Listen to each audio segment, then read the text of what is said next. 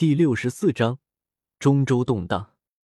好在确定魂殿殿主真的有九品宝丹，天明老妖极为配合，在两个势力首领意志一致的情况下，合并便要少了许多波折。由于担心丹塔前来破坏这次合并，所以这次合并几乎是在秘密进行之中，哪怕发起人魂殿都没有几个人知道这件事。木谷老人都是在合并进行到大半。天明宗的人手已经开始进入魂殿，才被告知的。在知道天明宗即将加入魂殿，古河便心生杀意，想先将天明宗灭掉。不过考虑到哪怕现在魂殿都没有几个人知道，若是天明宗突然出事，木谷的嫌疑太大。而在没有确定封印异火的空间，木谷还有大用，所以古河只能坐视天明宗加入魂殿。心里对魂殿的警惕重新提了上来，在没有人破坏的情况下，经过将近半年的努力，天明宗终于顺利的进入魂殿，一时之间大大补充了魂殿人手，真正将魂殿因极阴之地一事而短缺的人手补齐。虽然因为天明宗新加入魂殿，收集灵魂的业务能力不行，但是在未加入魂殿之前。天明宗本就是一个极为邪恶的宗门，杀人、放火、玩弄灵魂是常有的事。加入魂殿可以说是如鱼得水，收集灵魂的能力提升的极快。想来，等天明宗彻底适应了魂殿的日子，他们收集灵魂的能力将与加入魂殿数十上百年的没有什么区别。而在天明宗真正的加入魂殿之后，魂殿殿主也兑现了他的承诺，将九品宝丹给了天明老妖。在得到九品宝丹之后，天明老妖便迫不及待的闭关，希望能一举突破斗圣。而魂殿的正副两位殿主则在天明老妖闭关之后，开始全力分化天明宗的人手，威逼利诱各种手段齐出，为的便是让这些天明宗的人真正成为他们的手下。天明老妖为突破斗圣，果断的将这些天明宗的强者，也让他们心怀怨气。所以在收到魂殿两位殿主的招揽后，除了极少数死脑筋的人，都没有拒绝，只是在待遇上与两位殿主讨论了一番。在招揽天明宗高层之时，魂殿殿主也不忘他的老部下，在从魂清那里确定木谷老人的嫌疑已经没有。他便再次带着木谷老人去封印异火的空间，让他领取一朵异火。而与木谷意志相连的古河也立马知道了这一情况，立刻离开小丹塔，回到自家院落，全身心投入感应那封印异火的空间。他现在距离上一次感应实力和灵魂力量都有很大的提升。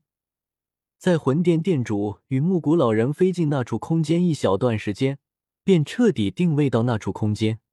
现在只要不是六星级以上的斗圣将这处空间挪移走，那么等到他有足够的实力面对虚无吞炎的报复，他便可以直接前去那处空间，将异火取出。到了封印异火的空间，魂殿殿主佯装大方的说道：“好了，木谷，还是原来的条件，除了红莲业火你不能取之外，这里面的其他异火你可以取一朵。”木谷装作感动的样子说道：“店主大恩，不计较因为我的建议而导致九幽风炎被夺，我不会让店主难做。我选择鬼灵地火，在收集的所有异火之中，鬼灵地火有两朵，而对于虚无吞炎来说，其实一朵便已足够。若是木谷选出鬼灵地火与海心焰的其他异火，说不定魂殿店主还真有一丝压力。”但选择这两种异火，虚无吞炎怪罪的可能性极小。而对于古河来说，以后这空间里所有的异火都是他的，也就不介意利用这件事做个顺水人情，好使他这具木骨分身在魂殿的日子好过一点。魂殿殿主久违的感到一丝感动，居然还真有人为他考虑，没有选排名更高的古灵冷火。而是选了排名相对靠后的鬼灵地火。只见魂殿殿主拍了拍木谷老人的肩膀，道木谷，以后魂殿的丹药方面的事情完全由你主管，可不要让我失望。木谷老人大喜，连忙抱拳道：“多谢店主栽培，属下一定努力炼药，炼好丹药，回报店主。”主管丹药的权力可以比照原时间线天府联盟丹塔的地位。现在魂殿虽然没有那么多的炼药师，但他主管丹药之后，所有的炼药师、药材等等一切与炼药相关的东西都归他管。这个权力不知道有多大。哈哈哈，有你这份心就够了。魂殿店主心情颇为愉悦的大笑道：“觉得木谷老人果然是他看中的人。”对他忠心耿耿，经此一事，木谷在魂殿的地位不仅没有丝毫降低，可以说获得了极大的提升。而魂殿与丹塔的动作，特别是魂殿将一个中州最为顶尖的势力整个吞下，根本无法完全瞒过有心人。一时之间，整个中州都为之震动。那些大势力的底蕴，也完全无法理解天明宗为何放着自由的日子不过。非要去当魂殿的一条狗。随着渐渐了解到魂殿吞下天明宗的原因后，这些中州势力对丹塔也更为敬畏。原先的丹塔虽然让人尊敬，但却无法让人害怕。若不是有丹塔老祖在，丹塔不过是一块肥美的肥肉罢了。而现在，知道丹塔将魂殿重创，这些势力的强者才恍然明白，丹塔并不是一群只会炼制丹药的炼药师。他们的战斗力，哪怕在整个斗气大陆，也可以称得上是顶层。至于神农老人加入丹塔的事，由于神农老人只在小丹塔出现，并没有去外界，再加上神农老人实力极强，也无人能够跟踪他，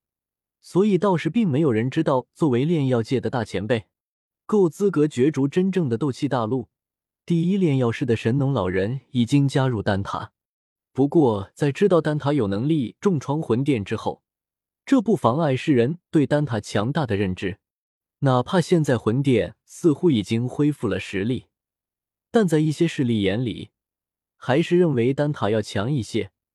他能重创魂殿一次，也就能重创魂殿两次。而就在中州风云激荡之时，萧炎也到了人生重要的一刻，他要闭关突破斗尊。